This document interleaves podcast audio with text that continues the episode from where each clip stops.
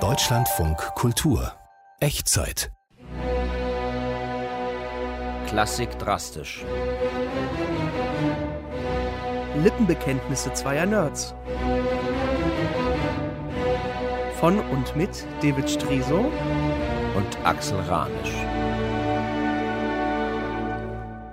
Herzlich willkommen zur Echtzeit. Echtzeit heute Sondersendung Klassik, Klassik drastisch. drastisch. 55 Minuten für alle, die Klassik mögen und gespannt sind. Ja, Wahnsinn. Haben wir die Sendung jetzt gekapert? Nein, hoffentlich nicht. Ne? Es ist nur Das ist eine einmalige es Sondersendung. ist das versprechen eine wir. Ehre. Ja. Also wir haben Es gibt auch Geschenke. schönste- Richtig. Wir haben also im Prinzip mehrere Sendungen in einer Sendung. Wir stellen uns mehrere Werke vor, aber das Besondere ist, wir können sie ausspielen. Wir können einzelne Sätze ausspielen und das kann manchmal auch bis zu fünf Minuten dauern. Und ich habe das Handy beiseite gelegt. Ne? Richtig. Also es ist, es Heute wird- klingt's heute- richtig es klingt richtig gut. professionell. Und dann hast du noch jemanden. ich habe eine Überraschung. Ich sag nichts. Nichts, es wird nichts verraten. Ja, ich halt. Gut. Die erste Musik, die ich jetzt natürlich mitgebracht habe, ist das Weihnachtsoratorium. Von Bach. Nee, Nee. von Saint-Saëns. Oh, das kenne ich nicht. Und das geht eben vielen so. Ja. Nein, ich verbinde mit Saint-Saëns wirklich mit diesem kleinen, wunderbaren, fantastischen Weihnachtsoratorium ganz viele Erinnerungen. Die erste ist eine Mitschülerin, die Bernadette, die hat das damals gesungen im Chor der St. Hedwigs Kathedrale und da habe ich das Stück das erste Mal gehört und war hingerissen von, von dieser Romantik, diesem lyrischen, diesem poetischen in diesem Werk. Und dann musst du dir vorstellen, das ist jetzt bestimmt ich weiß nicht, neun Jahre her oder so. Es war der 23. Dezember und ich durfte nach Paris fliegen und Christoph Eschenbach kennenlernen, den Dirigenten. Den großen Dirigenten. Und weil es wer hätte möglicherweise ein Projekt mit uns gegeben, das ist da nicht zustande gekommen, wie immer gab es kein Geld. Aber wie auch immer, ich kam an bei wunderschönem Wetter in Paris und es hat leicht geschneit. Und es war kühl, aber warm durch die Sonne. Und ich laufe über den Champs-Élysées das erste Mal in meinem Leben und ein kleines Café war da. Und da standen Stühle draußen bei den Temperaturen und da kam das Weihnachtsoratorium von Saint-Saëns raus. Oh, Und dann habe ich mich da hingesetzt und einen Kaffee getrunken und mich auf dieses Treffen mit Christoph Eschenbach vorbereitet. seitdem hörst du es jedes Jahr. Ja, ja, Ja? ja, also tatsächlich. Äh, es gibt ein paar interessante Sachen zu diesem Weihnachtsoratorium. Also ähm, es ist komponiert worden 1858, Saint-Saëns war 23 Jahre alt. Zwei Jahre zuvor kam die erste Gesamtausgabe von Bachs Weihnachtsoratorium raus. Ist, ist auch nachgewiesen, dass er das studiert hat und kannte. Aber stell dir mal vor, das war neu für den. Ja. Natürlich hat ihn das inspiriert, ein eigenes Weihnachtsoratorium zu schreiben. Er hat nämlich gerade einen Posten als Organist angenommen. Er war ein sehr guter Organist, äh, hat da auch am Konservatorium den ersten Preis fürs Orgelspiel bekommen. Jedenfalls in der Pariser Kirche La Madeleine, da ist er 20 Jahre Organist geblieben. Und für diese Kirche und für dieses Weihnachten kam ihm spontan die Idee, mal ein Weihnachtsoratorium zu schreiben. er hat zwischen dem 4. Dezember und dem 15. Dezember in elf Tagen dieses Ja, Ding runtergeschrieben. Natürlich, so ein, ein, ein Schnellschreiber. Diese sie- Mozarts dieser Welt. wie sie alle immer Ja. waren. Dann hatten die Musiker eine Woche Probezeit und dann am 25. Dezember kam es zur Uraufführung.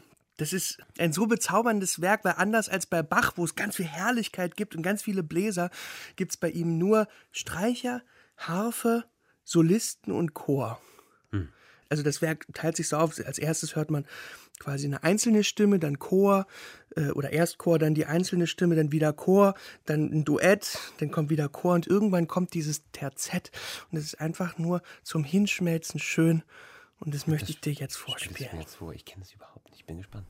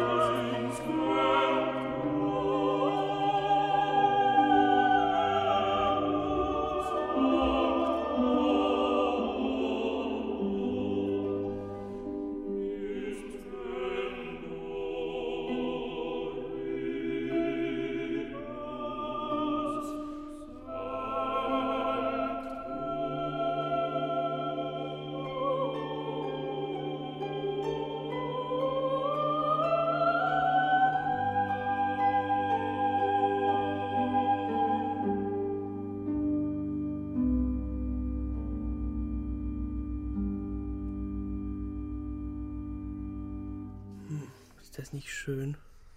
Wahnsinnig schön. Es heißt von der Uraufführung hat die Presse keine Notiz genommen. Es, es ist ein bisschen bis heute so geblieben. Irgendwie ist das Werk äh, nicht so richtig präsent, ja, aber, aber bei mir schon. Wunderschön. Im, immer noch Klassik drastisch, äh, hier auf Deutschlandfunk Kultur. Sondersendung. Von Echtzeit. Ja, ich habe eben schon bei Weihnachtsoratorium Bach angedeutet. Ich glaube, du hast den Meister selbst mitgebracht, Aber das oder? sollte doch eine Überraschung werden. Das ist doch. Weihnachten. Ja, ja, Mann, na ja, aber jetzt ist es doch schon echt so schade. Na gut, wo du es jetzt angesprochen Also hast, Bachs gebe ich zu. Weihnachtsoratorium. Bachs. Nein. Ich habe mit dem Warum nicht? Weihnachtsoratorium eine kleine Geschichte. Ja? Und zwar. Als ich Kind war, da hatten wir in Rostock-Warnemünde gibt es so eine wunderbare Seefahrerkirche, wirklich wunderschön, aus Brot und Backstein mit so Bänken und es ist warm da drin, auch in der Weihnachtszeit, es ist gut geheizt und dort wurde das äh, komplette Weihnachtsoratorium aufgeführt. Alle sechs Kantaten. Alle sechs Kantaten. Was ich damals nicht wusste, war, dass in diesem Weihnachtsoratorium ei- fast alle Stellen ständig nochmal wiederholt werden. Und um nochmal auf diese wohlige Wärme zurückzukommen, unter jeder dieser Bänke war ein, ein Reichsbahnheizkörper, Stromheizkörper angebracht, der mir sozusagen den Popo verbrannte, während wir also immer wieder darauf warteten, dass der, die Musik weiterging und die immer wieder von vorne anfing. Du meinst, es war hat eine ein kleine gezogen? Qual. so, aber nichtsdestotrotz. Das soll ja eigentlich auch an sechs Tagen aufgeführt werden, das Weihnachtsoratorium. Ja, das Gefühl hatte ich aber dem, an dem Abend, das waren sechs Tage am Stück.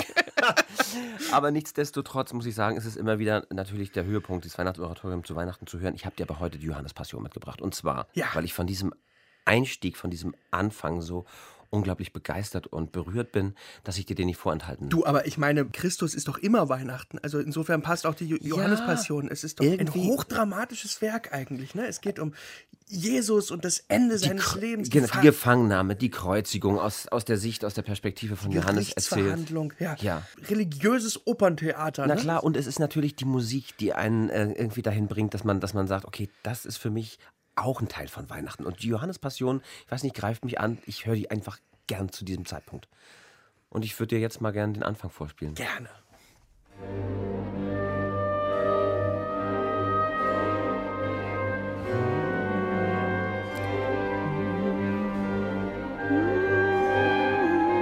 Diese Reibung. Es hat so eine Sogwirkung.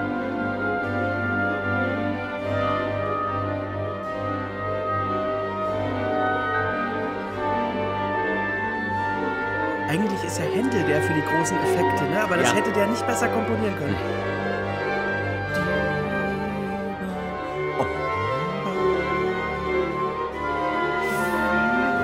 Es tut richtig ein bisschen weh.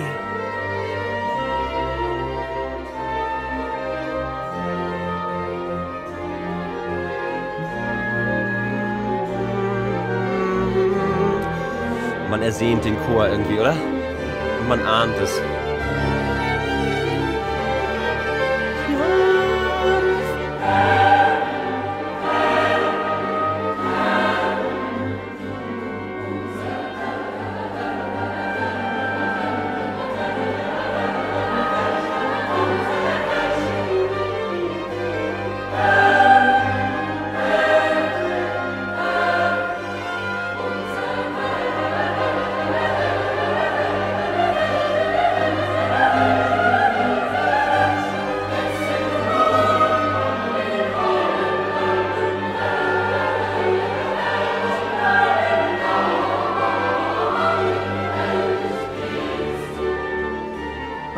Auch an Mozart denken. Ne? Ja, ich denke ans Requiem, oder? Ja. An Rex. Ja.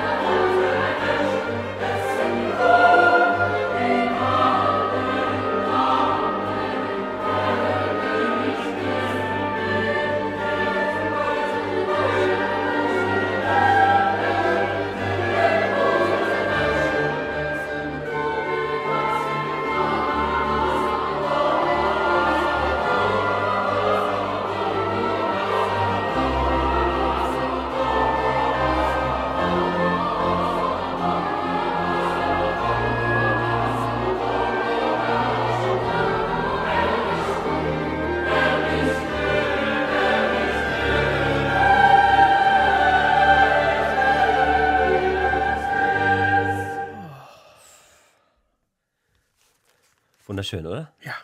Von, von einer solchen Kraft und Auf Feierlichkeit. ja, ja, aber, aber traurig. Wirklich, wirklich düster. Und auch. dieser, dieser, dieser, dieser ganz, ganz Anfang, Anfang, diese Reibung, das ähm, hat mich. und sofort ist man drin. Ja, Ja. Sag mal, du hast dich ein bisschen erkältet, ich oder? bin ein bisschen, ich, passend zur Jahreszeit, ich habe mir ein bisschen was eingefangen, ja. Guck aus dem Fenster, dann weißt du warum. ein Glück hat ein Studio keine Fenster. und dein Sohn hat heute Geburtstag, hast du gesagt. Mein großer Sohn hat heute auch Geburtstag. Wow. Ja, Herzlichen Glückwunsch. ja, sage ich ihm. Ich habe dir was mitgebracht, was Weihnachtliches auch. Ja. Und zwar von einem Komponisten, den wir noch bisher noch nie hatten. Ich meine, eigentlich haben wir uns ja sowieso vorgenommen, dass wir nur Komponisten spielen. Die nächsten 25 Jahre und uns nicht wiederholen. Genau, richtig. Ja. Für diese Sondersendungen wie heute oder so, das ist eine Ausnahme. Ich also find, ja. Bach und Saint-Saëns hatten wir schon. noch drin sein. Aber jetzt kommt jemand komplett Neues. Benjamin Britten.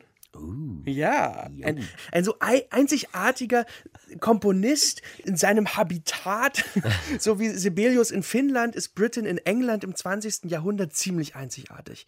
Also auch einfach in der Art und Weise, wie der komponiert. Impressionistisch, tief emotional, durchaus melodisch, aber mit dem Wissen um alles, was es an Musik gibt. Ich meine, in Deutschland, in Frankreich, in Amerika haben sie alle serielle Musik komponiert zu der Zeit, Britten nicht. Also seine Musik kam ganz tief oder war ganz tief mit dem Ort verwurzelt, an dem er sein Leben lang gelebt hat. In Suffolk, an der Nordseeküste, raues Klima, raues Wetter, Wellen, äh, kantige Männer. ja, kantige Männer. naja, ist doch so. Fischer. kantigen Gesichtern. Ja, mit kantigen Gesichtern, genau. Und, und Benjamin Britten hat äh, natürlich dahingehend zu einer blöden Zeit gelebt, weil er den Zweiten Weltkrieg halt voll mitgekriegt hat. Ähm, Ganz kurz, 37 hat er seinen Mann kennengelernt, also seinen, seinen, seinen lebenslangen Freund Peter Pierce, der ein Tenor war, einer der besten Tenöre, die England jemals hatte. Und die beiden äh, sind, das ist ja auch mal schön von einem schwulen Paar zu hören, ein Leben lang zusammengeblieben. Ja. Die beiden haben aber 1939, weil sie totale Pazifisten waren und weil sie nicht an diesem Krieg teilnehmen wollten, sind die geflohen und in die USA gegangen. 39, das hat ihnen später große Probleme Das bereitet. wollte ich sagen, es das gab ist doch bestimmt nicht so einfach gewesen. Nee, es gab Gerichtsverfahren äh, wegen äh, Kriegsdienstverweigerung. In, in der zweiten Instanz haben sie später gewonnen und es ist ihnen nichts passiert. Und die sind 42 wieder äh, zurückgekommen. Richtig, genau. Und auf dieser Schiffsreise hat sich äh, bei der letzten Station in Kanada, in Halifax, hat sich Britain ein Gedichtband gekauft. Äh, Ein altes mit Gedichten, englischen Gedichten aus dem 14. und 15. Jahrhundert. Da waren Weihnachtsgedichte drin unter anderem.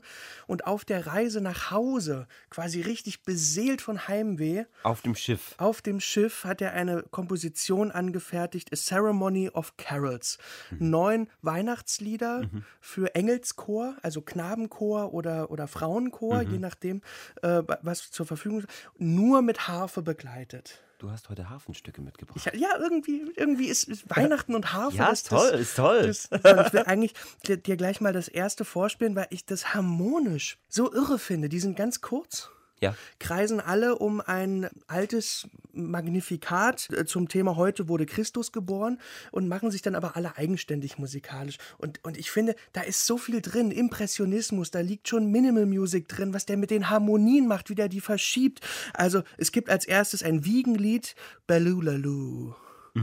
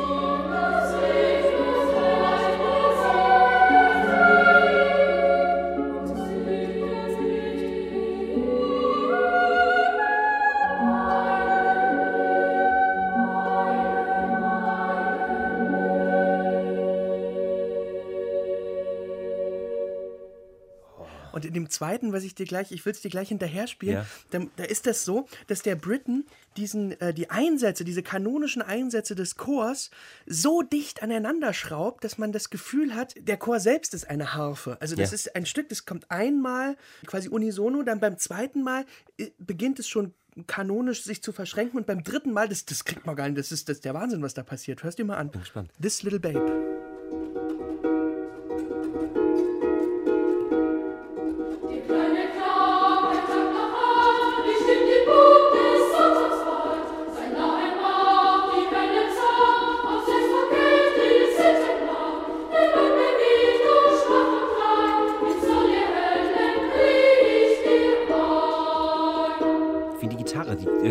Harfe funktioniert wie eine Gitarre, ne?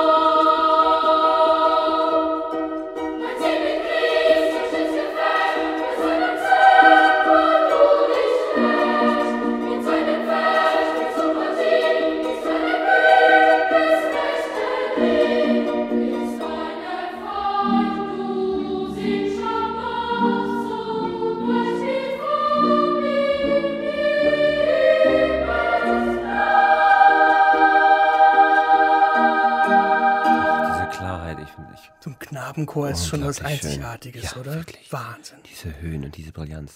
Und dann gibt es, also diese neun Lieder werden geteilt in zwei Abteilungen. Es gibt erst sechs und dann nochmal drei. Und in der Mitte befindet sich ein derart wunderschönes, impressionistisches Harfen-Solo von knapp vier Minuten, das ich dir jetzt am Ende noch, noch mitliefern möchte. Gerne.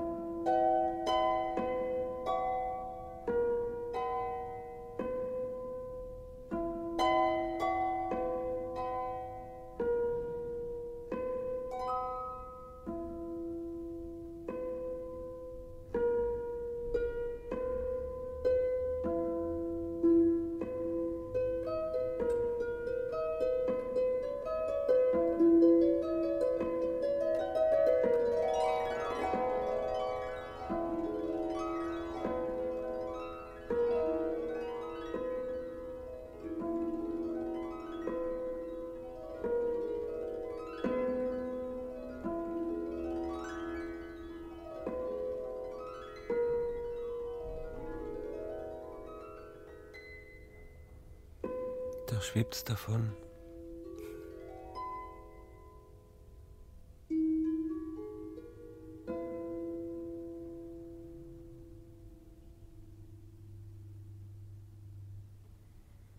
Toll. Schön.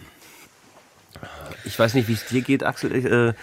Weihnachten ist natürlich auf der einen Seite auch ein Fest, äh, mit vielen Leuten zu feiern. Man hat die Möglichkeit, Leute zu treffen, die man ewig nicht gesehen hat, Familie, Freunde, keine Ahnung. Aber ich kann mir, je älter ich werde, immer mehr auch vorstellen, das Fest ähm, mit mir alleine zu verbringen und eben solche, Mo- solche Momente zu haben, genau mich auf Musik zu konzentrieren, äh, Sch- Stücke zu hören, spazieren zu gehen und, und auch auf diese Art und Weise, die für mich als Kind völlig undenkbar war, äh, dass man alleine zu Weihnachten ist.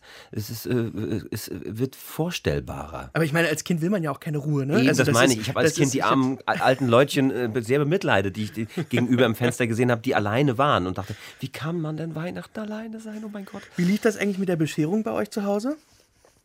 Eigentlich ganz schön. Wir, äh, es wurde ein Glöckchen wurde von den, von den Eltern geklingelt und dann konnte man kommen und konnte, konnte die G- Geschenke äh, sehen. Und es gab einen, einen bunten Teller, es gab dann die Süßigkeiten, die es ja sonst im Osten jetzt nicht so frei zur Verfügung standen. Gab es dann Weihnachten mit Nüssen und wie man das so kannte. Wie, wie in diesen Liedern, wie in Ja, diesen ja, das Kinderliedern. ist bei uns haben sie auch, wir hatten so einen langen Flur, so elf Meter lang und dann wurde ich immer irgendwie in der Stube äh, bei Laune gehalten und Mhm. man wurde, irgendwas wurde mit mir gemacht und dann habe ich gar nicht mitgekriegt, dass mein Vater sich irgendwann rausgeschlichen hat äh, und halt nicht da war. Ja. Jedenfalls gab es irgendwann ein wildes Geklopfe. Also da war Papa auch längst wieder da und, und, und ich habe so, ich habe Angst gehabt, ich habe massiv Angst gehabt vor dem Weihnachtsmann. Es gab einmal ein, ein Erlebnis, wo ich, äh, äh, äh, da, da, da hat die Turmspringergruppe von meinem Vater irgendwie halt äh, äh, Weihnachten organisiert und der Weihnachtsmann sogar war sogar eine Frau und ich habe das nicht gecheckt. Ich habe einfach nur Angst gehabt. Ähm, jedenfalls äh, riesen Respektsperson und dann hat er ganz laut geklopft und ich habe mich immer in der letzten Ecke versteckt und so weiter und dann mussten sie dann die Flurtür aufmachen und dann lag aber der ganze Flur voll mit Geschenken. Wahnsinn. Was für ein Bild. Ja. Ja. Irgendwie diese, dieses Glücksempfinden, das, nach dem sehne ich mich manchmal jetzt heutzutage. Ja. Hat, irgendwie hat man das nicht mehr so. Nee. Ich erinnere noch mein erstes Fahrrad, das bekam ich und ich war so aufgeregt. Ich war so aufgeregt, dass ich die Bescherung fast verpasst hätte, weil ich die ganze Zeit auf dem Klo sitzen musste, weil ich so aufgeregt war, weil ich das Fahrrad schon mal irgendwo stehen habe sehen und, und das natürlich davon ausgegangen bin, dass ich dieses Fahrrad auch bekomme. Und das war dann und, und das war das so. wahrscheinlich. Diese Aufregung war so stark Ja. und dann war es das auch. Es war großartig. Dieses Fahrrad habe ich mit Elsterglanz geputzt. Es gibt die Geschichte bei uns zu Hause, dass meine älteste Schwester, als sie das erste Mal die ganzen Geschenke zu Weihnachten sah und das Ganze realisierte, äh, sie, sie sofort wieder ins Bett wollte, weil das viel zu viel für sie war. Der totale Schock. ja, genau. Ein bisschen. Das ist die Mischung aus also Überforderung und unglaublicher Freude. Ja, stimmt. Und der Körper reagiert. Ähm, Axel, ich würde dich jetzt zum Tanz bitten. Oh, bitte, ja. Ja? Ja, Lass gern. uns tanzen. Wa- Was tanzen wir Wir denn? tanzen einfach vor der Bundeslade. Warum Sagt ihr das was? Nackt? Der tanzt vor der Bundeslade. Und Wer, bitte. aber wer tanzt denn vor der Bundeslade? Vor der Bundeslade tanzt der König. Welcher? Der König David. Ja, wer sonst? Von Arthur Honegger. Ein, ein Oratorium von Arthur Honegger. König David oder das Leben des König David, basierend auf einem Bühnenstück, Ja. was zur Eröffnung eines kleinen Theaters äh, geschrieben wurde. Man wollte das dann vertonen. Es standen aber nur wenige qualifizierte Musiker zur Verfügung, dafür aber ein großer Laienchor. Und Arthur Honegger wurde also auserwählt, diese, diese Musik zu schreiben, von Strawinski ermutigt. Und die große Schwierigkeit war tatsächlich, dieses kleine Orchester und diesen großen Chor äh, zu, In ein zu, Stück. zu beschreiben. Und, und, und eine epische Geschichte. Eine ne? epische Geschichte. Also, was hat er gemacht? Das ganze Leben abgebildet? das ganze Leben abgebildet. Unfassbar. Es ist die Vertonung der Psalmen. Ja. Äh, David selber ist ja ein, ein, ein großer Psalmschreiber und Vorträger und Sänger gewesen und Hafenspieler. Dichterkönig. Dichterkönig, genau. Und das beschreibt nun sein komplettes Leben. Sag und ganz kurz, einzelnen aus, Stationen. von, welcher Zeit reden wir? Wann ist die Musik geschrieben worden? Die Musik ist geschrieben worden in der ersten Fassung 1921, Ah ja. hatte dann bei der Uraufführung einen solchen Erfolg, dass also in der zweiten Fassung 1923 ein Erzähler dazu kam, der sozusagen durch das Stück führte und damit äh, man es konzertant aufführen damit konnte. man es konzertant aufführen konnte. Mensch, und es hatte wirklich einen unglaublichen Erfolg. Die Leute haben es geliebt. Honecker ist nach seinem Tod leider komplett in Vergessenheit geraten. Und erst seit kurzem äh, wird es wieder aufgeführt, aber jedes Mal, wenn man es aufführt, äh, sind die Leute unglaublich dankbar und, und lieben dieses Stück. Ja. Und ich hatte das große Glück, in äh, Kreuzberg hier in der Kirche eine Aufnahme zu machen, als Sprecher dabei Du sein zu durftest dürfen. den Erzähler geben. Ich durfte den Erzähler geben. Und ich, ich bin heute zu Weihnachten einfach mal so frei und bringe dir den Tanz vor der Bundeslade mit, mit mir als Sprecher. Ist das, ist das zu eitel? Nein, ich liebe es. Dann los.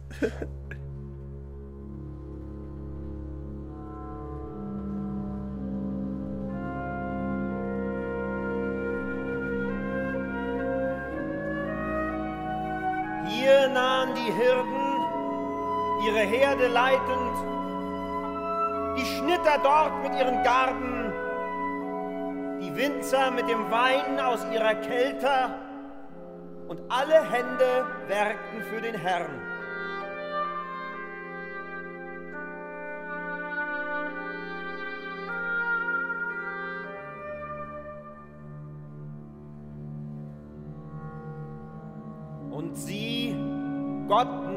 Im Heiligtum der Bundeslade, getragen von den Schultern der begrenzten Krieger, wie der einst im Schlachtgetümmel.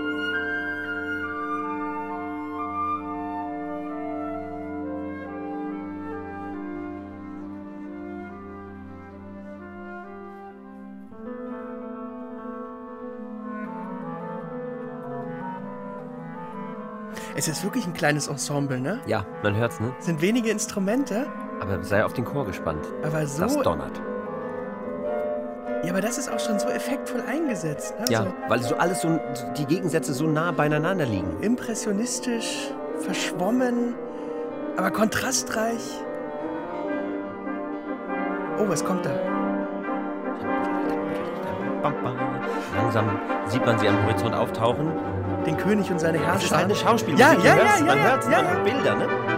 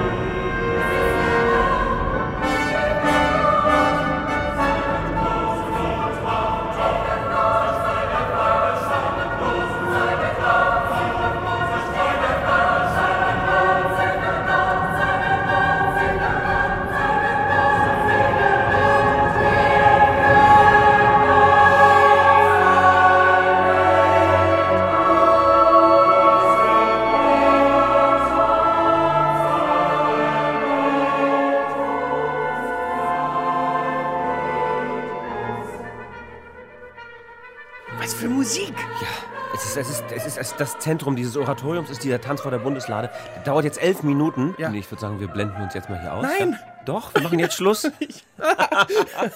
Okay, aber ich höre es mir im Ganzen an. Es ist, Ja. es ist ja eine, eine wahnsinnige Musik. Und ich kannte nichts davon. Es ist wirklich völlig neu für mich. ja. Mein Toll. Weihnachtsgeschenk für Ja, dich. danke schön. Es ist, fa- falls Sie sich tatsächlich am Radio gewundert haben, es ist Echtzeit, immer noch. Ja. Ne? Aber, aber es gibt eine, wir sind die Es Sondersendung. gibt eine Sondersendung von Klassik Drastisch. Ungewohnte Länge auch für uns. Also David, was kommt jetzt? Und jetzt gibt's Geschenke. Ehrlich? Ja. Wo? Weihnachten gibt's Geschenke. Im anderen, Im anderen Studio. Wir müssen durchs ganze Funkhaus laufen. Wieso das? Ja, nun komm, nun Ja, komm. ja, ja, komm. ich, ich komme ja schon, ich komme ja schon. Ja.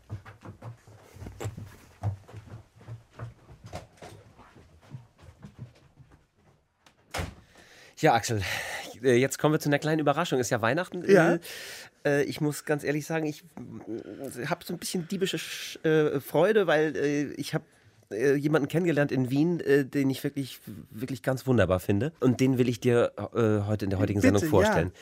Das ist der Nikolaus Habian und der ist uns jetzt in Wien zugeschaltet. Hallo Nikolaus. Hallo Niki. Und, und äh, David hat erzählt, du bist ähm, Regisseur, Puppenspieler und Kunstpfeifer. Genau, genau. Wie wird man denn zum Kunstpfeifer?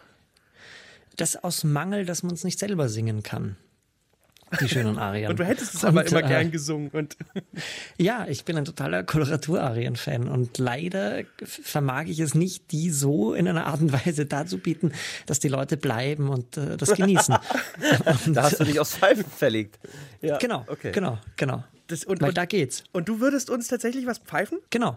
Also äh, ich hätte es vorbereitet, äh, die Adele, also Couplet der Adele aus Die Fledermaus, spiele ich die Unschuld vom Lande. Ja, toll.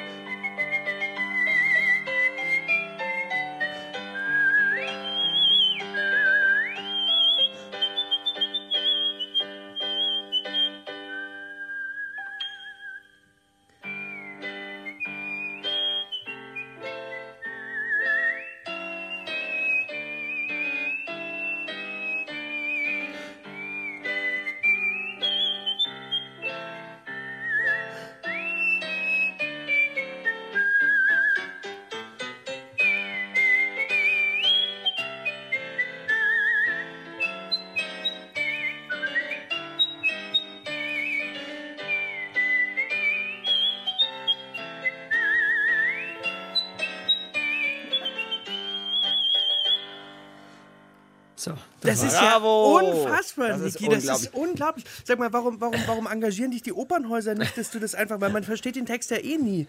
Das, Nee, äh, das, das läuft gerade. Ich habe jetzt, äh, also Ende September habe ich in der Elbphilharmonie gepfiffen. und wie lange kannst du auf diese Weise pfeifen? Ich habe äh, ganz abendfüllende Programme damit. Ernsthaft? eines heißt, ich, ja, ich pfeife auf die Oper, das andere heißt Luftkunst, das ist jetzt ganz neu, damit haben wir jetzt Premiere bei den äh, Kammermusiktagen in Kassel und ähm, das geht äh, eineinhalb, ein Dreiviertelstunden. Tatsache. Und wie, wie machst du das mit den Lippen? Also verkrampft das nicht irgendwann und du kannst, kriegst nichts mehr raus? Nein. Nee, das geht super. Zwischendurch muss man so machen. Und dann geht's wieder. Und das muss man beim Sprechen ja auch. Also das macht man ja. Eben, genau. Ja. Ja, der Wahnsinn. Naja, keine Ahnung. Ich habe ich hab, äh, direkt eben natürlich Loriot vor Augen gehabt ne? Ja. und, und gedacht, irgendwie. Wir sind auch gut ein ab. gemeiner Ton. Okay, komm, spiel uns noch eins. Okay. mache ich jetzt Rossini, weil Rossini, Rossini liebe ich irrsinnig. So frivol. Ja, Rossini ist super. Und so komponiert, wie er gekocht hat. Ja, Ähm, auch super. Und zwar nehme ich jetzt, ähm, das ist das Ende von äh, La Cenerentola, Non più mesta, wo sie erfährt, äh, dass sie nicht mehr in der Asche sitzen muss, also das Aschenputtel und Ja. jetzt äh, zum Prinzen darf. Und das ist so wahnsinnig lustig einfach. Das ist so ein lustiges Feuerwerk und das mache ich jetzt einfach. Prima. So.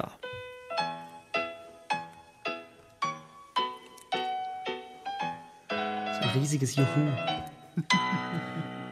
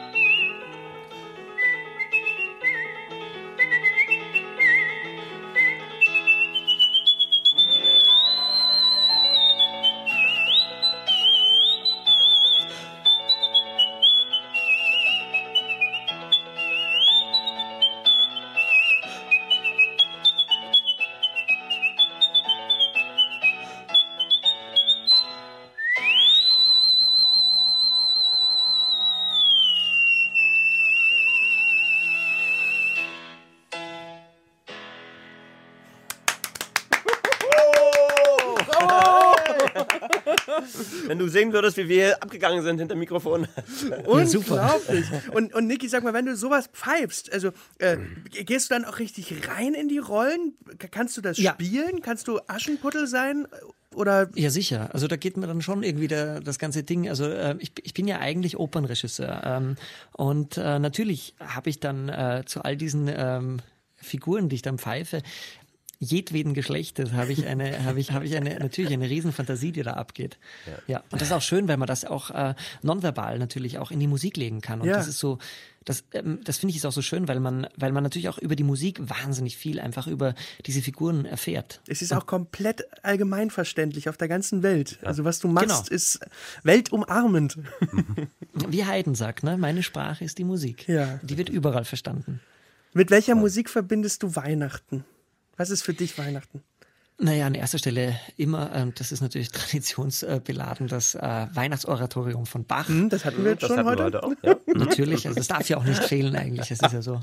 Weiter? Äh, dann also grundsätzlich Barockmusik, diverse Trompetenkonzerte und ja, äh, was ich halt einfach, ähm, weil das natürlich, für mich ist immer die Verbindung äh, von Kerzenlicht natürlich immer äh, habe ich natürlich immer, da ist für mich immer Barockoper, äh, weil das natürlich auch die einzige Lichtquelle in dieser Zeit in diesen Theatern war. Und ähm, ich finde auch, ich verbinde diese Musik einfach immer wahnsinnig mit Kerzenlicht. Und wenn ich viel Kerzenlicht sehe, einen Christbaum oder so weiter, da da geht's bei mir vor allem immer irgendwie dann ziemlich historisch ab. Das, das ähm, zu Weihnachten sonst habe ich jetzt nicht so die größte äh, Beziehung ähm, zu dem Fest an sich, aber eben die Kerzen. Ich finde einfach, für mich sind die, ist es einfach die Zeit der Kerzen und da geht's für mich dann sofort ins Barocktheater. Und hast du da ein Lieblingsstück oder so? Ja, also ich bin ein absolut riesiger Händel-Fan und ähm, könnte eigentlich von Händel alles rauf und runter hören äh, und ganz besonders eben Alcina und ähm, Die Männer verschlingende Fee. Missverstanden. Missverstanden? Du siehst sie ja anders. absolut. Absolut, ich sehe sie ganz anders. Ich, das ist ja das Spannende bei Alcina. Wenn man sich die ganzen anderen Opern von Händel anschaut, eben Amida oder, oder Rinaldo, da geht's um böse Zauberinnen, die Böses wollen. Aber bei Alcina ist es ganz anders, äh, weil ich finde, und das finde ich so wahnsinnig spannend bei Händel, dass er mit diesem Stereotyp der bösen Zauberin aufräumt. Und selbst wenn Alcina eine böse, männerfressende Zauberin war, dann erleben wir sie in der Oper Alcina aber zum ersten Mal wahrhaft und ehrlich verliebt. Und weil sie eben alles in diese Liebe äh, investiert zu Ruggiero, verliert sie alles, weil sie diese Liebe nicht gewinnt. Und dadurch verliert sie ihre Zauberkräfte und am Schluss eben ihre gesamte Existenz. Und anhand der Arien, wie, äh, die, wie Händel diese Gefühlswelt äh, wie ein Psychoanalytiker mit einem feinen Skalpell auflöst, das ist wahnsinnig spannend. Und das ist die, die erste Arie von Alcina, finde ich, ist schon ganz, ähm, geht schon ganz stark in die Richtung. Das ist, wenn sie ihren ersten Auftritt hat und vor versammeltem Hofstaat erzählt, wie sehr sie in Ruggiero verliebt ist. Und Ruggiero auch immer wieder, immer wieder zu Ruggiero sagt, erinner dich doch, dort hast du mich angefleht. Ich habe nichts gesagt, du hast mich angefleht. Du hast mich angeseufzt und du hast mir deine Liebe gestanden und das freut mich so, weil ich genauso für dich brenne. Also sie bekennt ganz klar, dass der erste Schritt nicht von ihr ausgegangen ist. Das ist die Cor mio. Erzähle mein Herz.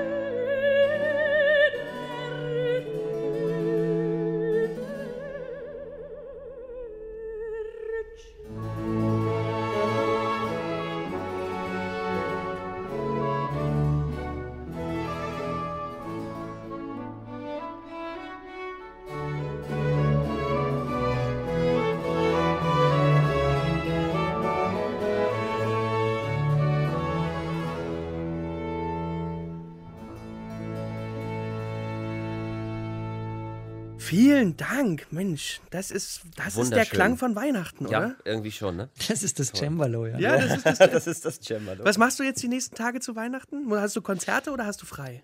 Naja, also ähm, ich, ich bereite mich vor, also ich habe einige Gastspiele und ich bereite mich äh, vor auf meine nächste Inszenierung äh, von Elfriede Jelinek, mache ich am Königsweg. Das ist jetzt nicht sehr weihnachtlich, aber, aber das wird auf jeden Fall eine Beschäftigung über die Feiertage. Und ähm, was ich auch mache, und darauf freue ich mich irrsinnig, am 30. äh, Dezember habe ich ein Konzert im Konzerthaus Pfeifenderweise mit Luftkunst. Bei uns in Berlin. Nein, leider in Wien. In Wien mache ich's. Also im Wiener Konzerthaus. Okay, also man kann aber Silvester in Wien verbringen und dann vorher noch zu dir ins Konzert gehen. Es gibt, es gibt in, zu ja, Silvester in Wien gibt es das totale Habian-Programm. Also ich habe ähm, am 30. Dezember habe ich im Konzerthaus das Programm Luftkunst und dann am, am 31. im Volkstheater Wien ohne Wiener, Georg Kreisler Revue und dann äh, am 1. spiele ich den Herrn Karl im Burgtheater. Ah, Und dann kannst du gar keine richtige Silvesterparty also so ausleben, wie, wie man es Na doch, nach der Vorstellung, ordentlich. Also das mache ich schon, das geht schon. Niki, das ist ein Traum, dass du für uns heute da warst. Ja, das war wirklich toll. Ja, sehr gern, Ich vielen danke Dank. dir. Du bist Ja. quasi das Weihnachtsgeschenk in Klassik drastisch gewesen. Ich pfeif drauf. Also, tausend Dank und alles Liebe nach Wien, ja? Alles sehr gern, Gute. alles Liebe zu Danke. euch. Ciao. Ciao. Ciao. So, wir kommen so ein bisschen zum Schluss der Sendung, oder? Ja, na, was soll jetzt nach Niki noch kommen? Was soll nach so einem tollen Kunstpfeifer noch kommen? Ich habe ein kleines, ein kleines Lied noch mitgebracht und ein kleines äh, äh, Wiegenlied zum Weihnachtsfest von Avo Pärt. Oh, ich liebe Avopert. Avo Pärt, ein Komponist aus Estland, österreichischer Staatsbürger. Ach. Auf Druck der sowjetischen Regierung, ja, Das musste er ausreisen. Ja. Ist er emigriert nach Österreich zunächst. Und, und dieser Mann hat einen Stil gefunden, der. Die Reduktion aufs Wesentliche. Äh, äh, Einfach die komplette Re Reduktion. Was nicht heißt, dass die Komplexität fehlt. Im Gegenteil. Hochkomplexe Musik, aber unglaublich reduziert und ich finde unglaublich schön und melodiös. Ja, Und ich möchte einfach dir ein wunderschönes Weihnachtsfest wünschen, das wünsche ich dir auch, David. Mit deiner ganzen Familie. Ja. Es soll richtig schön sein und du sollst die ruhigen Minuten finden. Dafür. Ja, die werde ich, die werde ich mir organisieren und ich, und ich freue mich aufs nächste Jahr, wenn wir uns vielleicht wiedersehen und uns über das. Mikro hier an, anlächeln. Ich, fahr- ich packe übrigens morgen die Ko- Koffer und fahre mit Oma auf Kreuzfahrt. Und, und mit Paul natürlich. Was? Ja, Aufs Meer? ja. Na, das ist ja mal. Kanarische Inseln, das hat meine Oma, ähm, wann war das? 1930 nee, oder 28, 29 schon mal gemacht. Die Reise über die Kanarischen Inseln, das machen wir jetzt nochmal. Jetzt ist sie quasi, morgen wird sie 97 Boah! und dann geht's ab aufs Kreuzfahrtschiff. Oh, nehmen Sie einmal für mich richtig fest in den Das Arm zu ich. Weihnachten. Das mache ich. Dann macht's euch schön. Und, und bei dir, David? Was hast du die nächsten Tage vor? Also ich werde Weihnachten in Wien verbringen. Wien ist eine Weihnachtsstadt. Die ganze Stadt ist ja wie, eine Weihnachts-, wie ein Weihnachtskuchen. Ein einziges Weihnachtsmärchen. Ja, das stimmt. Also es, ist, es, ist, es hängen überall unglaubliche Lichterkonstellationen. Es gibt die Roten Turmgasse, die ist voller roter Ballons äh, und, und das leuchtet. Und das ist einfach, Weihnachten in Wien ist ein Erlebnis. und die. Gretchenfrage, Weihnachtsbaum oder nicht? Immer. Doch. Weihnachtsbaum immer. Ja, und, wie auch schmückst du den? Lametta oder nicht? Ja, klein, klein wenig Lametta schon und vor allen Dingen echte Kerzen. Das ist Ach, etwas, krass. was, ja, als Kind waren es immer, waren es immer elektrische Kerzen, Ja. weil das so als ja, so fortschrittlich galt. Das war so praktisch. Aber du hast keine ne? Angst, deine Wohnung in Brand zu stecken oder so. Nein. Nein, ich hatte mal eine Katze, die hat das Lametta gefressen, das war schlimm. Verstehe. Ja. Echte Kerzen müssen sein. So, na dann, David, dir das schönste Fest, was du dir vorstellen kannst und den Zuschauern auch. Ja? Also Zuhörern, muss man ja sagen. Wir Filmidioten, ne? Wir Ja. sind noch neu beim Radio. Also dem Publikum. Liebe Zuhörer, Frohe schöne Weihnachten. Und jetzt kommt Pert. Weihnachtliches Wiegenlied. Weihnachtliches Wiegenlied.